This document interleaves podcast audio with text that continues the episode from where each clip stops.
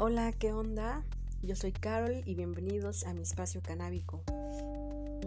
Este día eh, estoy contenta ya que tenía planeado hacer esto desde hace tiempo, pero por cuestiones de trabajo o a veces por la mera inseguridad, sinceramente, no me, anima, no me animaba, pero ahora creo que es el día indicado y la vibra positiva me rodea para poder platicarles cómo inicié en esto muchas personas piensan o me... Ajá, que, fumo 24/7, que todo el día estoy pacheca, que me la paso, em, no sé, mm, en, la nube, ¿no? No sé cómo le quieran llamar.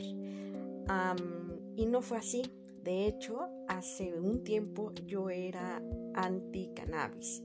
Y era, o sea, no, no voy a decir que era alcohólica, pero me podría considerar, no sé, mm, eh, eh, no puede ser alcohólica, pero consumía con mis amigos, puede ser como un alcoholismo social, aunque no quise decir la palabra, lo dije, ¿no? Alcoholismo social.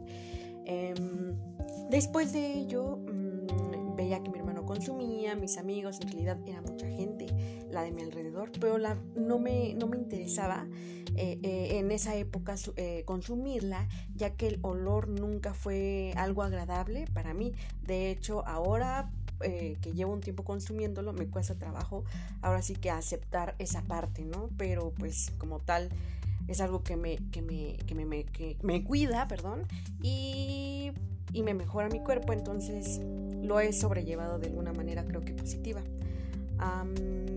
la primera vez que la consumí, la verdad no me gustó. Porque realmente no voy a decir que no me gustó, sino que no sentí nada, ya que no le había dado bien el golpe.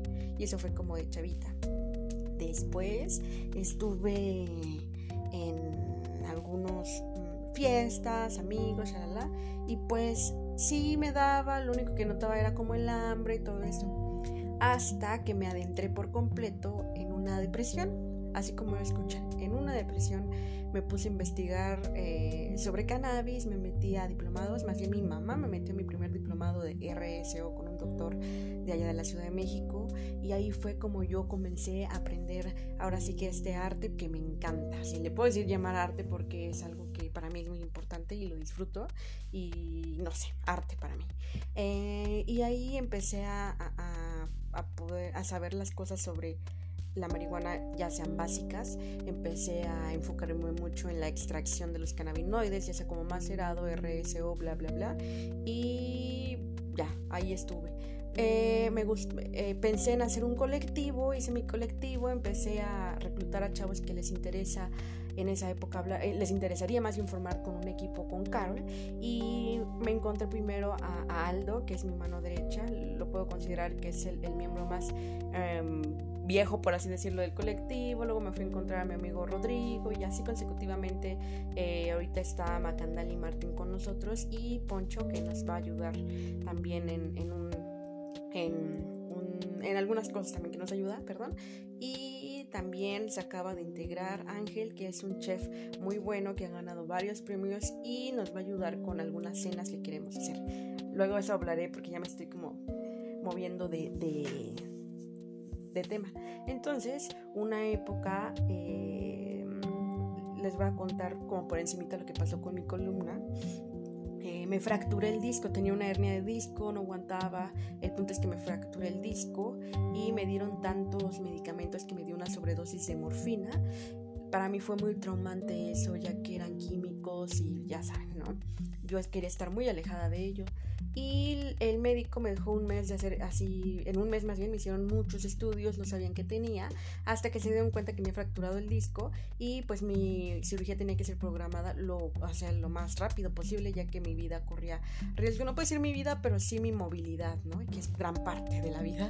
Y el punto es de que ya le dije al médico que yo me iba a tratar con pura marihuana, que yo no quería sus medicamentos y así fue. El punto es de que salí de la cirugía, me pusieron una, un disco en, el, en, la, L4, L5 en la columna y me costó trabajo volver a caminar, pero ya después de cierto tiempo no consumí esta marihuana que fue una semana y después de la semana pude consumirlo ya que el humo no hace la buena cicatrización, por eso no la, no la consumí para que me cicatrizara mi, mi herida como tal y después de ahí empecé a consumir marihuana a todo lo que da en comestibles, en dabs, eh, fumándolo, no sé, bla, bla, bla.